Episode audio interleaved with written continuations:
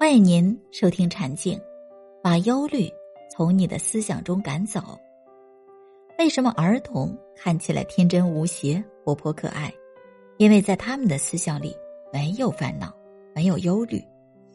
无论是摆弄玩具还是堆积木，无论是喝牛奶还是喝水，无论是在家还是在外面，他们聚精会神的专注于某一件事，并享受其中，没有心思。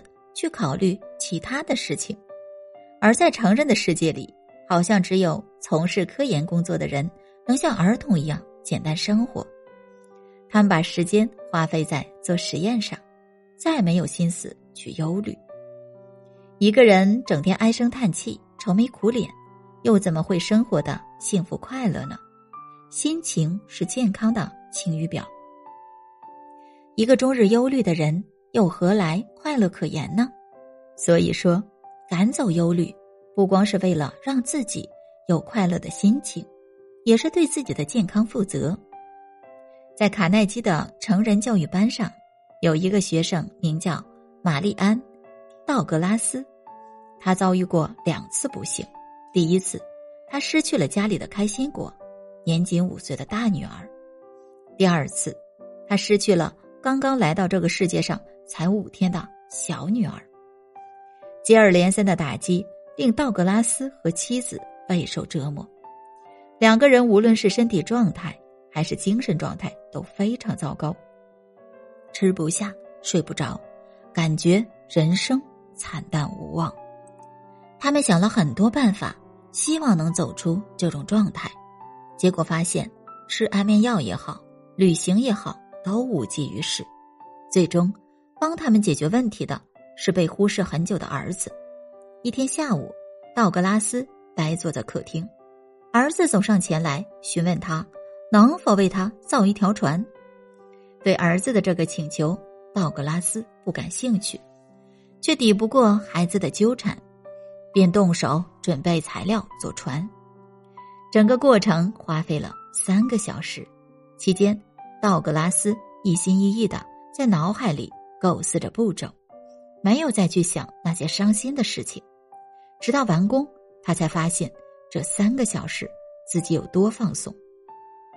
这一刻，道格拉斯恍若初醒，明白了：如果自己忙着做一些费脑筋的工作，就很难再有心思去忧虑了。帮儿子坐船的三个小时，赶走了很久以来萦绕在心头的无尽忧虑。于是。他决定以后让自己忙起来。第二天，道格拉斯便查看了家里所有的房间，把需要修理的家具、门窗、水管、楼梯等逐一列了下来。在随后的两个星期内，他竟然完成了二百四十二件需要做的事。从此，他不断给自己安排活动，参加成人教育班，担任校董事主席。协助公益机构组织募捐，紧张忙碌的生活让他再也没有时间忧虑了。心理学中有一个著名的定理：不论一个人多聪明，都不可能在同一时间内想一件以上的事情。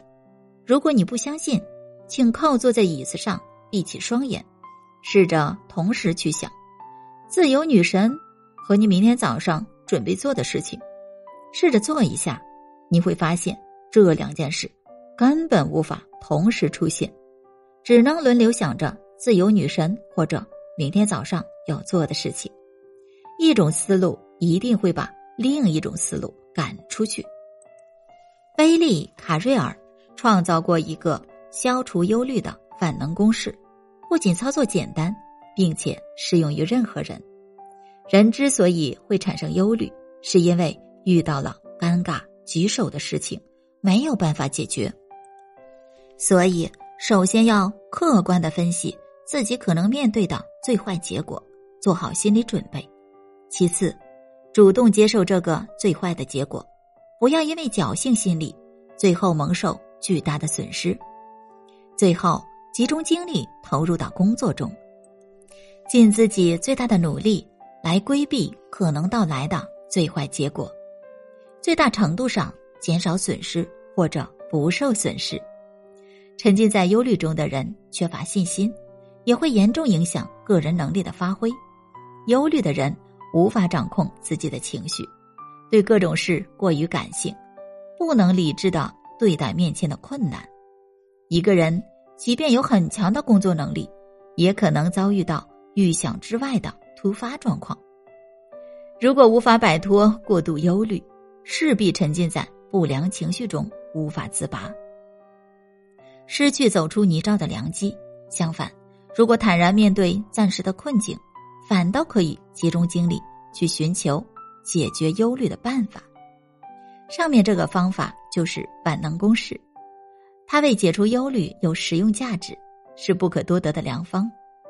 从心理学角度来看，它能够帮助我们从自怨自艾中跳出来，从而面对现实，慎重思考，脚踏实地。而不是每天在消极状态中沉沦。应用心理学之父威廉·詹姆斯说过：“能接受既定事实是应对突发灾难的第一步。如果你连最坏的结果都能接受，还会怕什么呢？”肖伯纳曾说：“让人愁苦的秘诀就是有空闲的时间来想想自己到底快活不快活。一旦遭遇不开心的事儿，就暂时别去想它。”让自己忙碌起来，你的血液就会加速循环，你的思想也会变得敏锐。让自己一直忙着，是世界上治疗忧虑最便宜的一种药，也是最有效的一种药。